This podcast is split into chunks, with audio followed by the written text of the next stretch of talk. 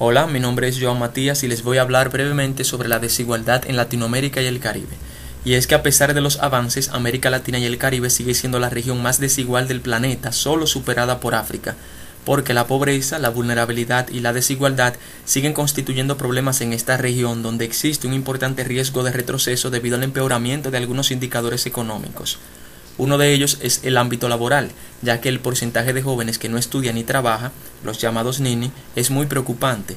Otra de las cifras lamentables es la maternidad adolescente, un fenómeno más acentuado en las zonas rurales y que afecta directamente el nivel de estudios.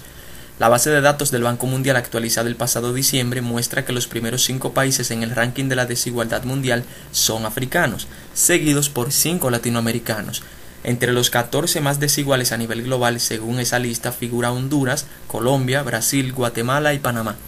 La disparidad es tal que los niños más pobres solo acceden a 4 años promedio de educación, mientras que los más ricos tienen 10 años o más, cifras que se profundizan cuando se compara la desigualdad en zonas rurales y urbanas. Un país que no está en esa lista, pero que igual presenta retos que superar, es Costa Rica, cuya deuda pública ha ido aumentando desde 2008, es decir, desde hace casi 10 años. A pesar de ser un país modelo a nivel mundial en generación de energía limpia, en el 2017 el principal disparador del presupuesto será la deuda, la que se estima alcanzaría un 49% del PIB, es decir, casi la mitad de su Producto Interno Bruto será para deuda.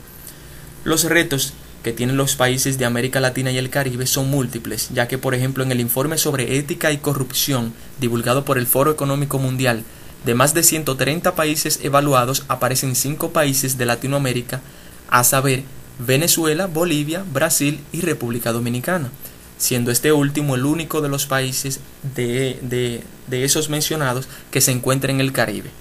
Otro de los puntos que muestra la región es la baja matriculación en el nivel secundario y la lenta expansión del acceso de los niños a la educación preprimaria.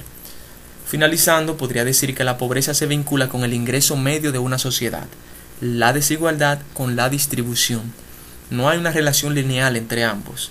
Por eso se puede tener países pobres muy desiguales, pero también países de altos ingresos con altos niveles de desigualdad.